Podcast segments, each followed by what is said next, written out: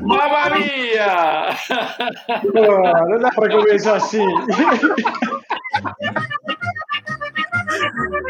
É Sensacional. É a entrevista sem baias essa. Acho que eu vou deixar rolando assim.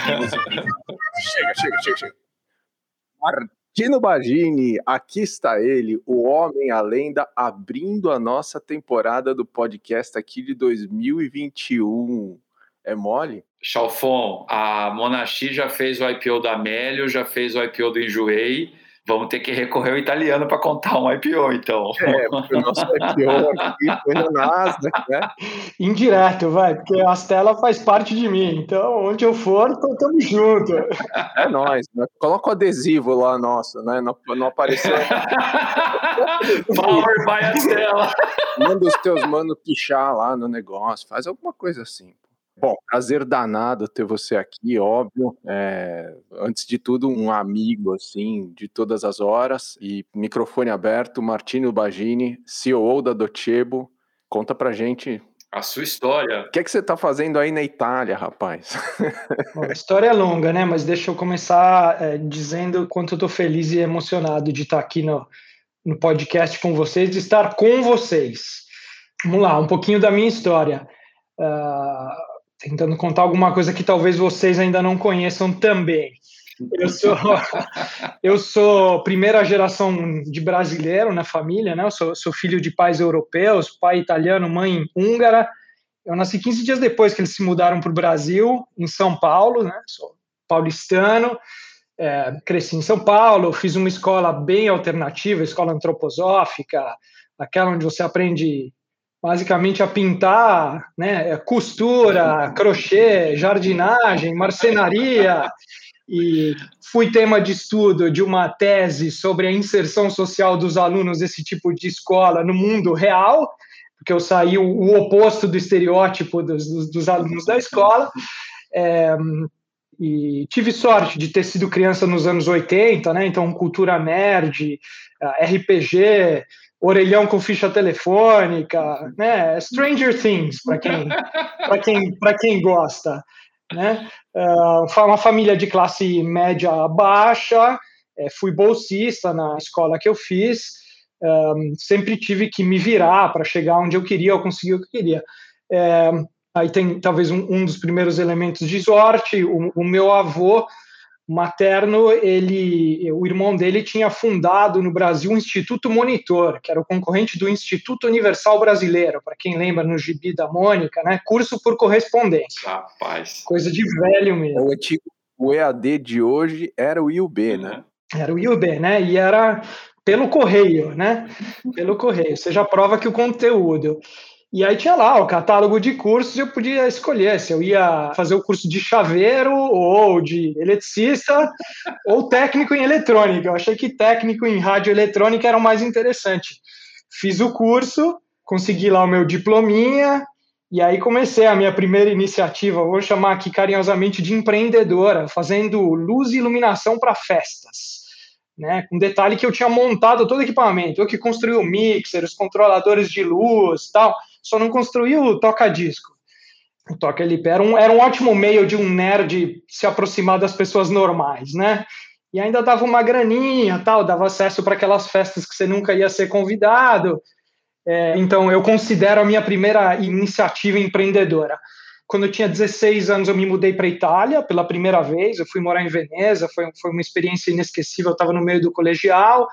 É, aí eu conheci computador, eu queria um computador, não tinha grana para comprar falava alemão, que tinha aprendido lá na escola antroposófica, consegui um emprego num camping de recepcionista, juntei a graninha, comprei meu, voltei para o Brasil com 18 anos, formei na escola, montei um super computador e aí de novo aquele estereótipo de né, é, adolescente anos 90, aí já comecei a montar computador e vender para os amigos para também ganhar uma graninha daí para montar computador, do montar computador começou a época dos modems, aí eu montei uma BBS, para quem sabe o que era BBS, quando linha telefônica ainda era um ativo, né, no Brasil. Declarava no imposto de renda. Bolsa, né? Bolsa. É. Carava, as linhas eram do meu avô, né? Obviamente, seis linhas telefônicas valiam um patrimônio.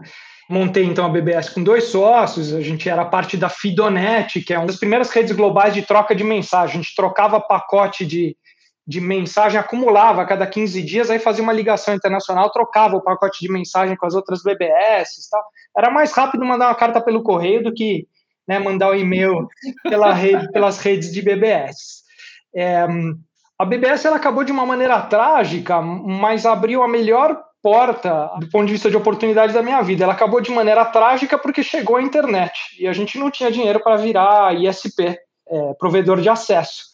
Então, ninguém mais queria é, ficar limitado às BBS, a gente fechou, as linhas telefônicas eu, eu consegui salvar e vender, e aí comecei a acessar esse negócio chamado internet com uma senha emprestada do irmão, de um amigo que trabalhava na Embratel, aqueles rolos né, comprar CD por telnet, os tecnicismos, né, interface de texto e tal. E aí entendi, me apaixonei por esse negócio chamado internet.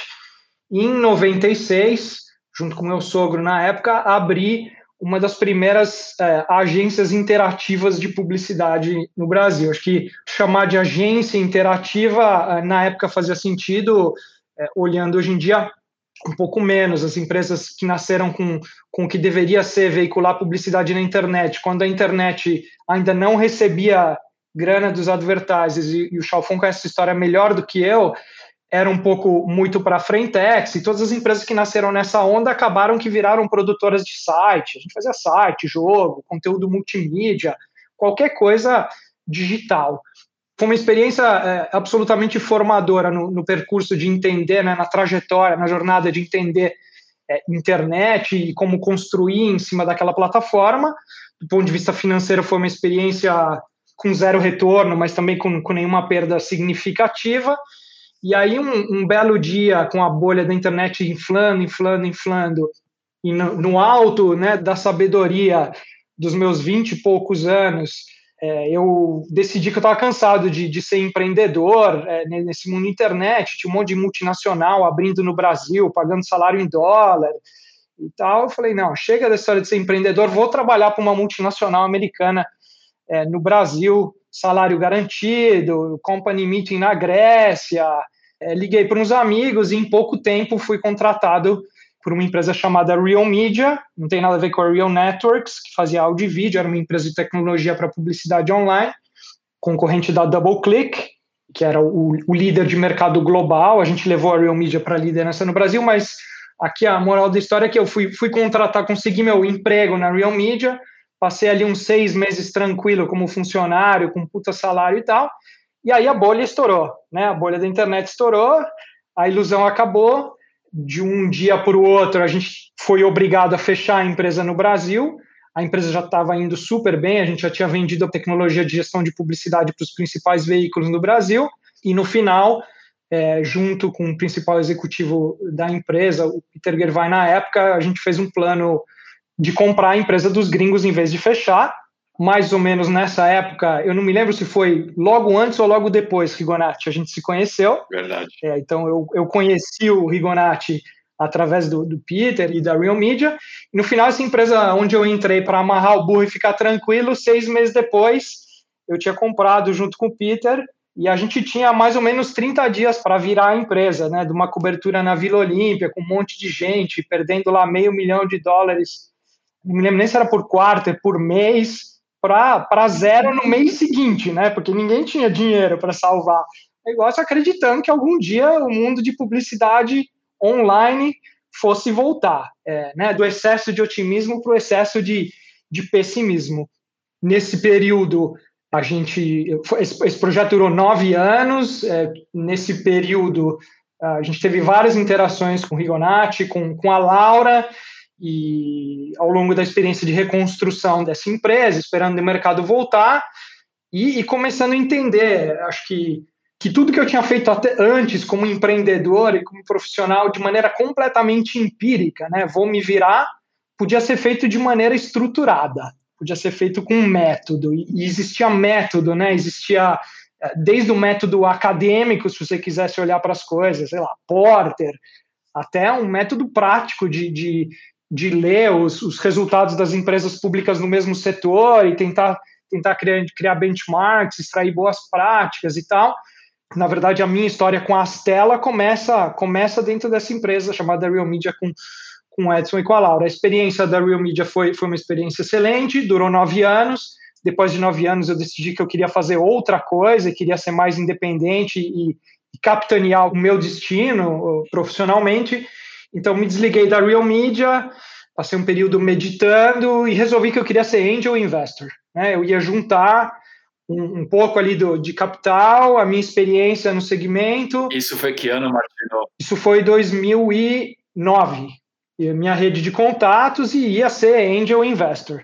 É, acho que tinha um fundo de VC Tech Early Stage no Brasil que era a Monax.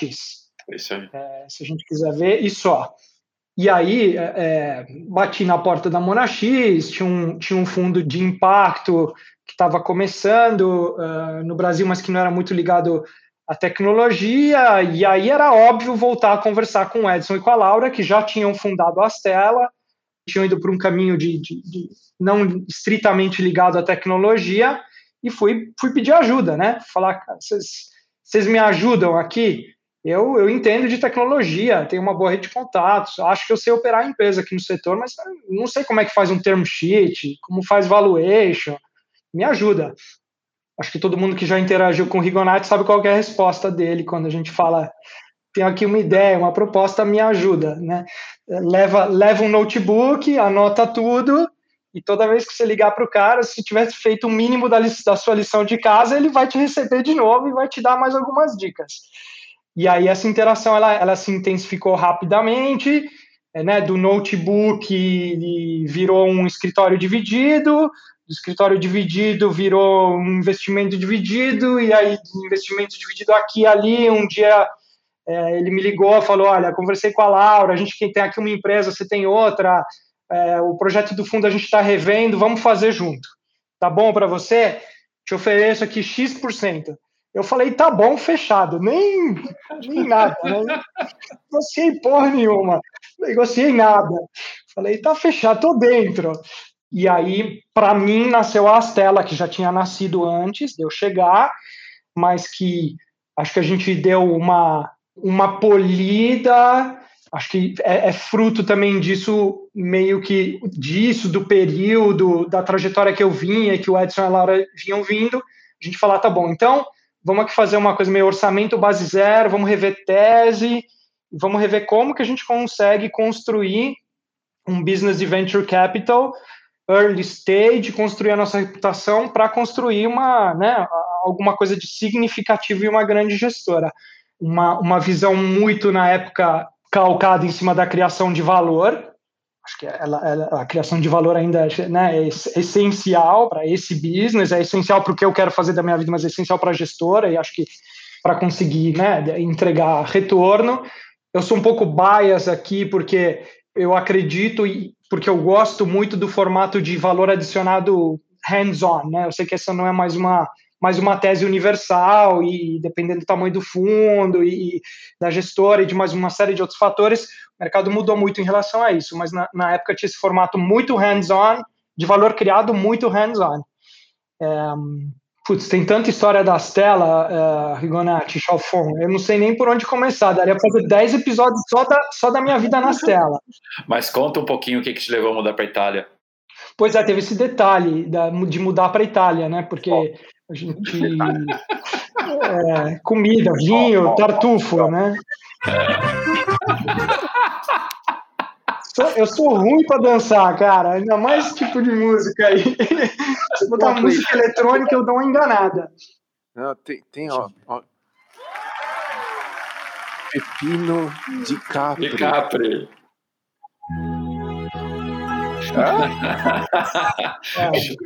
O Iaco mudou a vida do Chalfon, cara.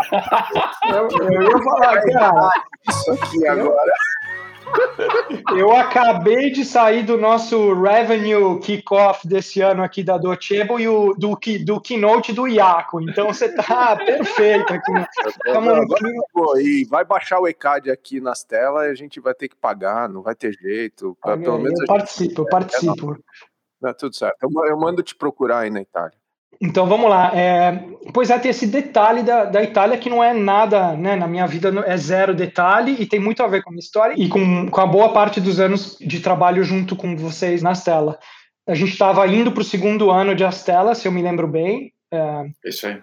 Em casa, junto com a Aline e com a minha mulher, a gente, a gente decidiu a gente queria ter filhos, que a gente queria passar menos tempo no trânsito, que a gente queria um lugar mais tranquilo para que as futuras crianças, né, chegassem, já chegaram, são dois, né, o Marco e a Júlia, e crescem super rápido. Combinou dentro de casa que a, a, a gente iria se mudar, não queríamos ir para os Estados Unidos, a gente queria ir para um lugar é, a gente queria vir para a Europa por causa do imprinting cultural que a gente queria ter e o tipo de vida que a gente queria levar.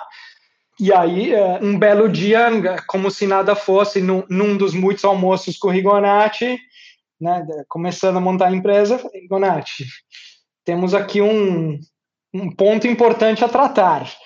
Eu vou mudar para a Itália e eu gostaria muito de continuar construindo a Astela junto com você e com a Laura.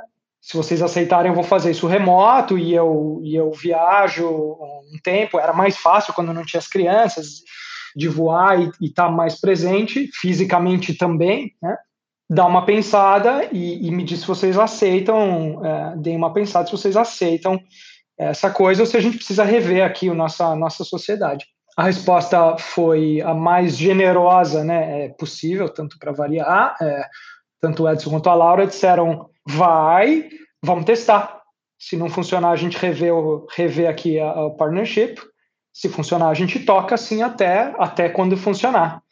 E então, por sete, oito anos, eu sou péssimo com datas, a gente trabalhou juntos, mas comigo é, em Milão e o Edson e, e, a Laura em São Paulo. Formamos tendência antes do Covid, hein? Formamos tendência bem antes, bem antes do Covid do ICQ para Skype, né? É, não, mas o que, que a gente escutava, né, de gente falando que esse negócio não funcionava de trabalhar remoto? Ah, eu já, né, já já estava envolvido com vocês e eu, eu lembro assim quando vi o Martino assim, né, quando ele vinha no Brasil, tal, aí ia para lá e eu ficava fazendo call, tava falando, meu, como é que esse cara consegue? Como é que esse cara consegue, né? Passa o tempo assim, durante muito tempo eu me espelhava assim naquela coisa que você colocava assim, né, da disciplina, né, de como você mantinha e tudo mais. E hoje a gente vivendo nessa situação assim, acho que é um, um baita exemplo assim, isso isso tudo que você construiu nesse tempo. É, acho, acho que to, todo mundo, a maneira que eu colocaria aqui, com forçadamente todo mundo aprendeu que é possível, né? Alguns sofrendo mais, outros sofrendo menos, dá para fazer. Dá para fazer pessoalmente, dá para fazer corporativamente, não é a mesma coisa, precisa disciplina, tem impacto no business, precisa pensar de maneira diferente como você gerencia cultura, proximidade, relações, mas é impressionante como é, no arco, não só pela pandemia, mas acelerado pela pandemia, como nos últimos dois anos ou três anos, é, isso mudou completamente. Talvez nem três anos, né? Um, dois anos. Um ano de pandemia, mais, mais um ano.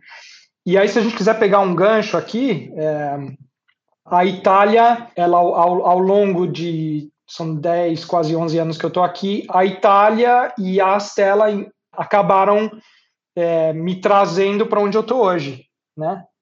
Na, na, na Docebo, se a gente quiser. Como é que foi a história com a Docebo? A história da Docebo é uma história que tem tudo a ver com a Stella e com, com o jeito de fazer. É, bom, primeiro, quando estando aqui na Itália, eu fui conversar, é, botei aqui o meu, meu jaleco da Stella, fui conversar com todos os fundos de, de, de venture capital, os poucos que tinha na época aqui na Itália, e entender o que tinha aqui nesse, nesse ecossistema aquela máxima de que a gente usa no Brasil, que o Brasil, em praticamente todo setor, é igual, ou pode espelhar os Estados Unidos com um X tempo de delay, um ano, dois anos, depende do setor. Aqui na Itália é a mesma coisa, com mais anos, né? A Itália está ainda mais atrás é, do que o Brasil. Então, eu achei pouquíssima coisa interessante aqui na época no ecossistema local. É, acabei me aproximando um pouco mais de um dos fundos. Esse fundo sabia que a gente tinha investido aí na Stella no portal Educação, é, na Ciatec, e falou: olha, tem aqui um empreendedor pequenininho, ele está na área de EdTech, vocês que têm experiência aí nessa área, topa conversar com ele, fazer uma sessão de benchmarking. coisa que, que a gente aceitou, eu aceitei com, com muito prazer. Conheci então o fundador da Docebo, ele chama Claudio Erba. É, a empresa era super pequena, tinha 12 pessoas, ia faturar um milhão de euros naquele ano. Conheci, e aí foi aquela conversa padrão, né? Astela primeiro papo. Quem é você, quem é o time, qual é o mercado, o que, que você está fazendo, quais são os seus desafios. E aí tentar encaixar ele na nossa visão na época ainda era uma visão rudimentar das máquinas, né? A gente tinha um, acho que um esboço das máquinas, encaixar ele ali e dar deixar ele com algumas lições de casa. E aí ele me ligou três meses depois, fez a lição de casa, e aí três meses depois fez a lição de casa, e, e claramente ele era um dos ele era um empreendedor, é, apesar de solo, um empreendedor de alto potencial, um que provavelmente a gente, se tivesse feito a Astela na Itália, provavelmente teríamos investido é, dessas interações de mentoria com o empreendedor, nasceu um convite para entrar no board da empresa, quando a empresa foi investida por dois fundos canadenses. Então, a empresa estava faturando mais ou menos uns 5, 6 milhões, entraram dois investidores canadenses, compraram é, em, em, duas tranches, compraram todos os fundos italianos e compraram o controle da empresa, bem early stage, é, um sinal também né, de, de mercado de VC não ainda super desenvolvido, o empreendedor ainda ficou com uma boa parte da companhia na mão, mas os, os, os fundos investiram e no final das contas eles tinham 70% da, da companhia, é, o que acho que teria sido um grande problema se a companhia tivesse precisado de mais rounds de financiamento. Não foi um problema, porque a companhia era, e, e indo para o presente, a gente é tão eficiente que a gente nunca mais precisou de um centavo para crescer. É, centavo de, né, de, de, de, trazer dinheiro de fora em troca de, é, é, de equity, a, não ser por uma escolha deliberada nossa aqui na companhia. Quando, quando a empresa, quando entraram os investidores canadenses, eu fui convidado para entrar no board da empresa. Fiquei, ficamos, né? Porque eu participava dos boards, mas é, é ali estava sentado ali com uma Astela e, e o que eu trazia para o board era fruto de tudo aquilo que a gente fazia no portfólio Astela e, do, e da base de conhecimento que a gente estava construindo dentro da gestora aí no Brasil depois de três, três anos e meio, quatro anos no board, a gente decidiu que a gente ia tentar levar a empresa para o mercado, cotar a empresa no Canadá. O conjunto de do desafio de potencial para fazer o IPO. Nessa altura, a, a, empresa já tinha me convidado acho que cinco vezes, né, para entrar full time na empresa, e toda vez dizia não, obrigado, não, obrigado, não, obrigado. E quando a gente chegou no ponto em que é, tinha um projeto claro de tentar levar a empresa pública, a empresa é, entrou naquela curva em J-curve. É, tinha um fit muito interessante entre o conhecimento construído nas máquinas, nas telas, e a possibilidade de ir lá first hand e implementar esse conhecimento dentro de uma companhia como COO, como parte do processo de IPO. É, o fato de estar na Itália com as crianças pequenas, está mais difícil de ir para o Brasil, acho que juntou todas as coisas, deliberadamente e inocentemente, eu, é, né, eu falei para os sócios nas telas, você estava chegando, né, Chalfon? O Sato já tinha chegado, Laura e Edson já, já estávamos juntos há nove anos. Falei, olha, eu vou ali fazer um IPO e já volto. Adivinha qual foi a resposta, né? A resposta foi a mesma de sempre. Vai lá, faz o IPO, entendeu? Detona, e aí vamos ver, né? Vamos ver, vamos fazer uns checkpoints. É, e aí que começa, começa a jornada do IPO e, e super feliz de compartilhar mais sobre especificamente o IPO. Para quem não conhece, a Docebo fez duas aberturas de capital, né? Ela abriu capital primeiro no Canadá e agora recentemente ela abriu na Nasdaq, né? Conta um pouquinho qual era o grau de maturidade da empresa do ponto de vista estrutural, de tamanho para abertura de capital, e conta um pouquinho também das diferenças que você encontrou entre os dois países, os desafios e até as recomendações que você dá é, para os empreendedores brasileiros que almejam isso em algum momento. Legal. Do ponto de vista de maturidade, eu brincava aqui que essa, essa empresa do Tibala era meio Benjamin Button. Se a gente for pensar, quando nasceu velho e foi se rejuvenescendo. O que eu quero dizer com isso é que ainda na visão tradicional das máquinas, produto, máquinas, é, é, né, produto e tecnologia, marketing, vendas, talento, sucesso, etc. A parte de governança nessa, nessa empresa, ela foi estruturada de uma maneira impecável desde o começo. E isso ajudou a companhia a conseguir superar todos os estágios de aprovação para virar pública muito mais rápido é, do que uma, uma empresa é, normalmente teria conseguido fazer. Então, já tinha revisões limitadas, é, já tinha um, um board, é, eu não vou saber traduzir para o português literalmente, um colégio sindical, já tinha um board de, um, de revisores aqui na, na, na, empresa que todo ano, que não é empresa de auditoria, revisava, como se fosse o audit committee né, de, de uma empresa pública, que auditava, onde tem professor da universidade, tem o auditor, tem isso, tem aquilo. Então, todos os processos ao redor da companhia é, já, já tinham sido estruturados de uma maneira, do ponto de vista de governança, extremamente forte. Os processos, não os sistemas. Essa é toda uma outra história que a gente pode explorar. Isso permitiu com que a, com que a companhia rapidamente fosse para se tornasse elegível ao IPO. Acho que junta essa maturidade de governança com um mercado grande, com uma empresa crescendo super rápida e aí entrando no, no super rapidamente e entrando no, no, com 70% de ownership no Canadá, onde a bolsa é a bolsa tem algumas diferenças muito relevantes pré e pós IPO em relação à Nasdaq. É, talvez para IPO vale dizer que ela exige um tamanho muito menor. Ela exige, você pode fazer IPO no Canadá com forward-looking revenues de 70 milhões de dólares canadenses. Pode dizer, olha, no ano que vem eu vou chegar em 70 milhões, você já é elegível a um IPO é, na bolsa tem muito menos, você não precisa fazer SOX, é, é, tem uma, um trabalho de governança para ser feito que é extremamente profundo, mas é muito mais leve do que comparado com os Estados Unidos. Custa um monte de dinheiro, mas muito menos do que para a Nasdaq. Você pode é, pedir menos dinheiro para o mercado, né? Se você não for levantar 150, 250 milhões de dólares, esquece Estados Unidos. No Canadá, se você tiver forward looking 70 milhões, se você sair a mercado com uma oferta de 70, 80, 100, tranquilo, dá para fazer. É um mercado muito interessante, que é um mercado que ele valoriza menos growth e o trade-off ele valoriza mais fundamentals. Então ele, ele, ele é mais value oriented. Ele também é muito mais crítico em relação aos resultados que você promete ou não para o mercado e a sensibilidade de entrega ou não entrega desses resultados.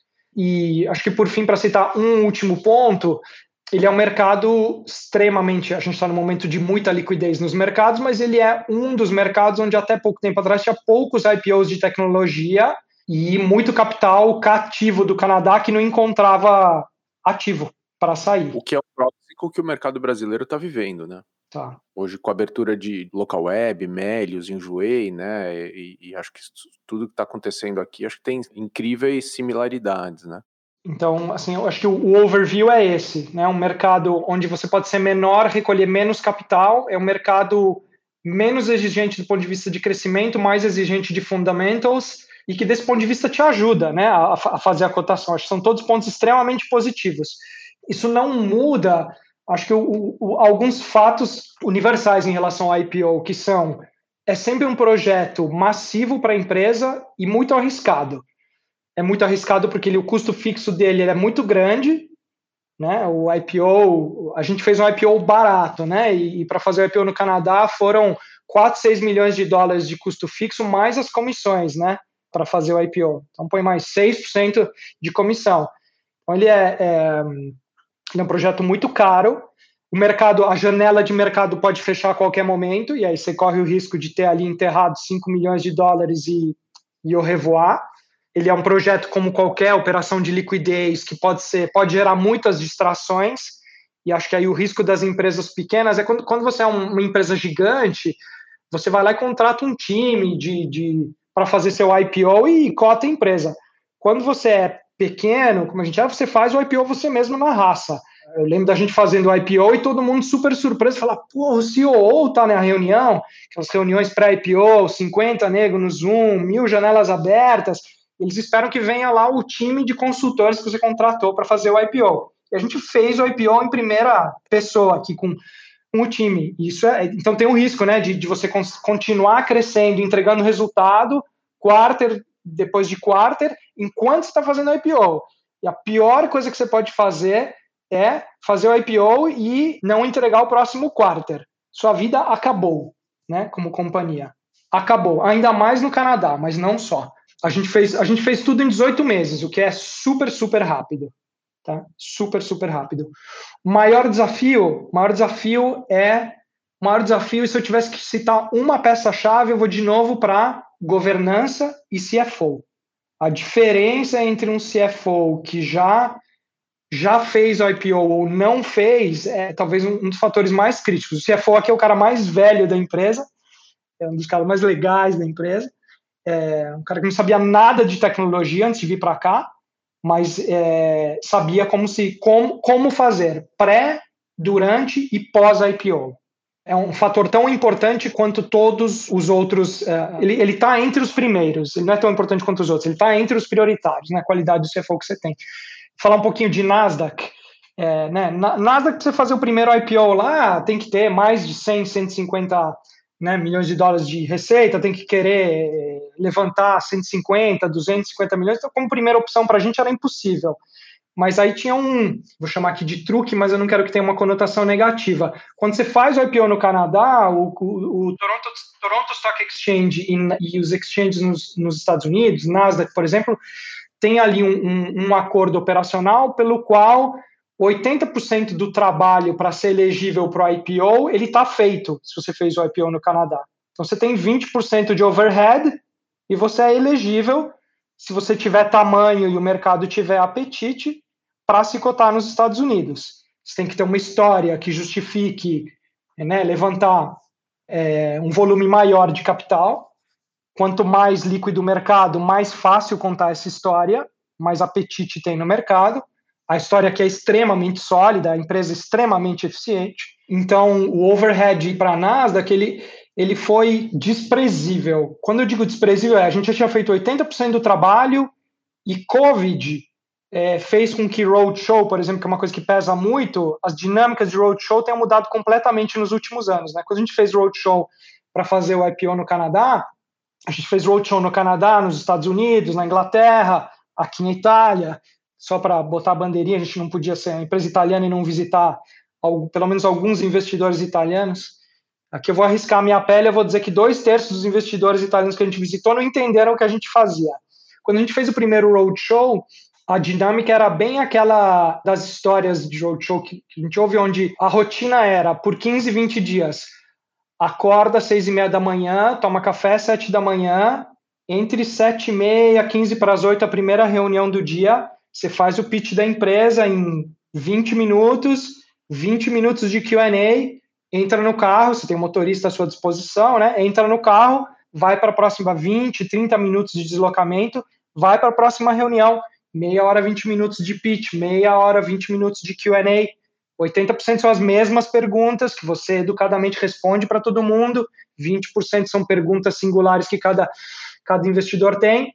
E aí você faz nove reuniões por dia, o seu almoço é numa reunião. Se você tiver sorte, quando você está indo para o aeroporto, você não está fazendo pitch pelo telefone para alguém que está em outro fuso horário.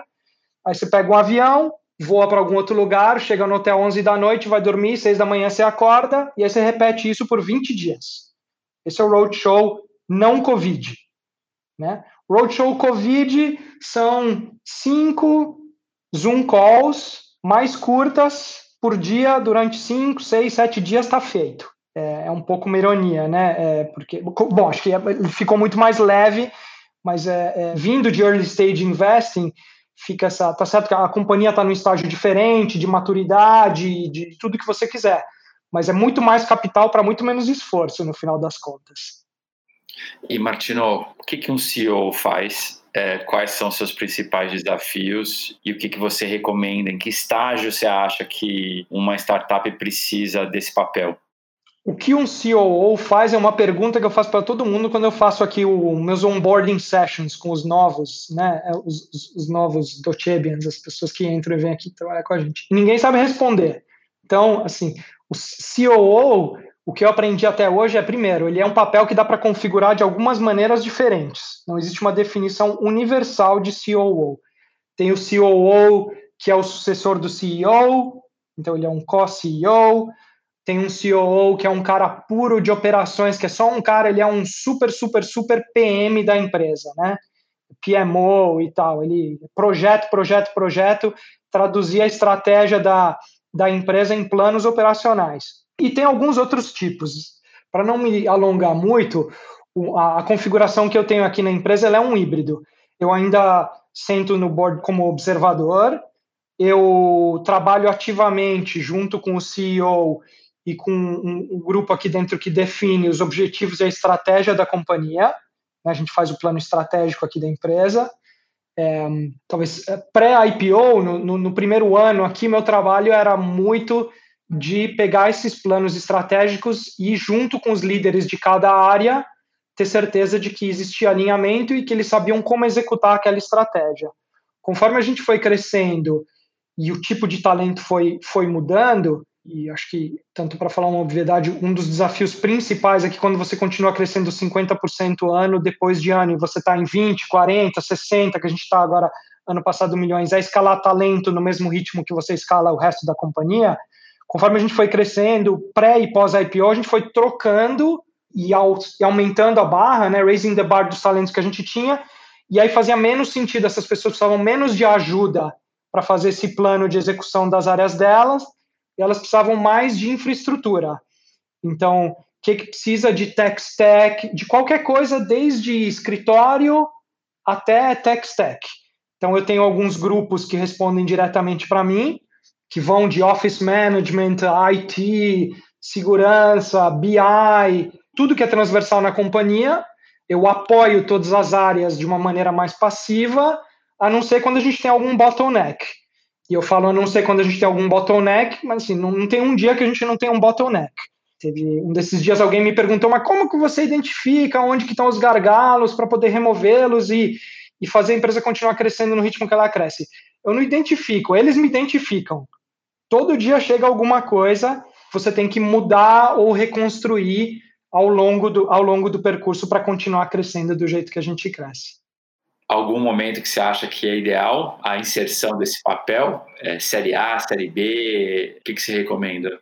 Primeiro, assim, fazer um IPO sem ter, começando lá do final, fazer um IPO sem ter um COO, eu acho que é quase um suicídio para a companhia, porque a vida da empresa inteira muda pós-IPO, né? O que você pode falar ou não falar para o mercado, é, o que acontece se você performar ou não performar, a governança dos dados, dos processos, a segurança do dado, tem uma, uma camada de mudanças enormes e a gente pode elaborar um pouco aqui. É, então, assim, fazer, e um dos mais impactados em tudo isso é o CEO em tempo integral. Né? O roadshow, por exemplo, para citar uma coisa, ele não acaba quando você faz o IPO e fecha o round. Acabou o CEO, o CEO, CEO, não é, né? O CEO da companhia, não o CEO, o CEO junto com o CFO passam 25% do tempo deles fazendo non-deal roadshow, né? Relação com os investidores, falando como o business está indo e tal. Então, se você não tiver um COO ou alguém que toque a operação, a operação para. Então, a, a partir daí, descendo, acho que se uma empresa puder começar a pensar nesse, nesse role imediatamente após Series A, faz muito sentido se pudesse dar o luxo de já ter essa pessoa pensando exatamente nessa batida de bumbo e permitindo ao CEO idealmente focar em ser um curador e um curador da cultura da companhia, porque né, quanto mais ela cresce, mais fácil ela se quebrar. Um líder estratégico, ter tempo para poder pensar e refletir na estratégia e acompanhar ela alto e não ter que micromanage nada é, blindar o CEO de tudo que for problema operacional o máximo possível, filtrar e informá-lo só das coisas mais importantes. E se for fazer IPO, ainda mais importante, né? Para ajudar a construir todo o layer de governança e, e processos que, que precisa para habilitá-lo a poder ter 25% do tempo dele livre para lidar com os investidores. Muito bom. Dá-lhe ping-pong no Martino aqui. Várias bolas ao mesmo tempo. Já, meu. Dá para uns três episódios aqui se a gente for puxar esse fio. Então já fica um convite aqui para um outro papo e, e, acho que esse tema do CEO acho que é, é incrível. Martino, conta pra gente, vai. O que, é que você tá lendo?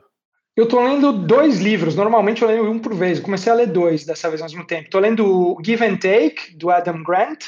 E acho que tem muito, muito, muito a ver com a cultura é, é da, da Stella. Tem muito a ver comigo pessoalmente também mais do que recomendado. E eu comecei a ler junto o Post-Corona, do, do Scott Galloway, né, que cada vez mais está na categoria mito para mim, o Galloway. Estou lendo esses dois livros. É, quem te influenciou?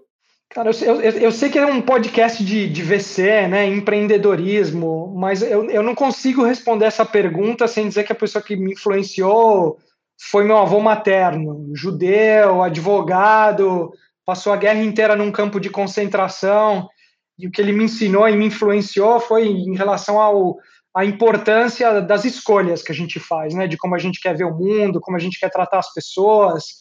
É, eu não consigo fugir dele. Ele, ele, ele, é ele tinha medo de fazer qualquer coisa. Ele era zero empreendedor, mas ele me influenciou demais. Uma fonte de informação no teu dia a dia? Cara, as minhas, minhas fontes de informação elas estão cada vez mais fragmentadas, mas eu acho que eu tenho me concentrado muito em, em, entrevistas em formato longo e tentado fazer conexão entre livro, entrevista, tese. Então eu tenho, tenho usado muito podcasts e, YouTube. Hum. Eu tento voltar para o Twitter, mas é, são a transação curta, assim, ela, ela mais me distrai do que adiciona valor ao longo prazo. Uma ferramenta de trabalho?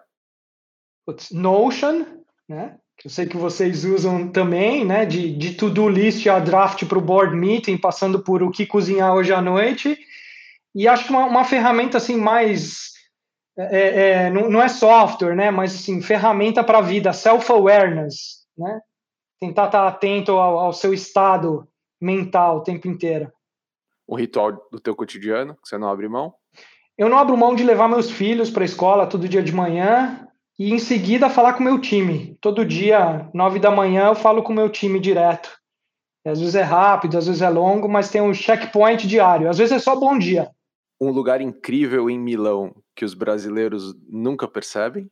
Todas as, os, as grandes casas milanesas, elas são construídas para não ostentarem fora. Então, qualquer prédio em Milão que você tiver a coragem de abrir a porta e entrar, você vai ver uma Milão diferente do que aquela que todos os seus amigos que passaram pela cidade viram que só caminharam pela rua. Um restaurante em Milão? Um restaurante em Milão. Tem tanta coisa boa aqui. Eu vou citar um, chama Rataná. Boa. É, quem vier aqui eu faço a reserva, é só me contactar. E conta pra gente, me parece que você tem uma boa dica de como investir em ouro, né? Como investir em ouro? Você quer essa história de verdade? Claro. Bom, acho que vai ficar longo demais o episódio. Eu vou tentar contar ela rápido, né? Meu pai é um cara extremamente esotérico, não entende nada de investimento. Um belo dia ele, te, ele, ele encontrou um guru indiano é, e tentou me converter para virar um seguidor desse guru. Me encheu tanta paciência para ir para a Índia com ele que eu falei: olha, pai, você está indo para a Índia de novo? Pergunta lá para o seu guru onde investir o meu dinheiro. Se ele der uma boa resposta, talvez a próxima vez eu vá para a Índia com você. Meu pai foi para a Índia, voltou, me disse: Olha, ele disse para você comprar ouro. Eu falei, tá bom, pai, vou comprar ouro. Liguei para o meu agente lá, que tinha um plano de aposentadoria complementar. Falei: Olha, pega 10% aí e põe em ouro. E ele falou, mas por que ouro? Eu falei: Não me pergunta, põe em ouro e é isso, não, não posso dizer mais nada. E por 10 anos foi a melhor coisa no meu portfólio foi ouro. Eu nunca entendi quando vender, porque o, o guru do meu pai morreu. E, e não dava para perguntar quando sair, mas rendeu super bem, cara. Então, é, essa é a história do ouro, versão breve. Animal. Muito bom. E Martino, a última pergunta é qual é o teu aprendizado que você recebeu de alguém ou que você mesmo desenvolveu e que você deve estar tá repetindo para todo mundo toda hora, passando para frente. Não seja refém de você mesmo ou da situação. Tô bom. Profundo. animal. Esse é aprendizado. muito bem, muito bem. Cara, que animal, que tesão. Obrigado. Pô, obrigado, Martino. Super obrigado por você ter participado. Acho que é uma conversa incrível, assim. Os papos contigo são sempre os melhores possíveis. Espero que a gente possa se ver pessoalmente muito em breve aí. É, comendo uma pizza aí em Milão ou aqui em São Paulo, porque, vamos lá, pizza aqui em São Paulo é melhor, vai. Says who? É, É, bom, de novo, estou super honrado de estar aqui com vocês e espero ter contado alguma coisa que vocês não conheciam e certamente é, é de deixar alguma coisa para o pessoal que está ouvindo o podcast. Valeu, meu. Obrigado. Boa, obrigado. Esse foi o nosso primeiro episódio de 2021. Segue a gente, deixa um review pra gente, fala bem, se gostar, passa para frente. Se não gostar, deixa um comentário para a gente no Twitter, procura a gente por lá e a gente aceita sempre sugestão, ideia, estamos sempre abertos. Obrigado, obrigado audiência e até a próxima.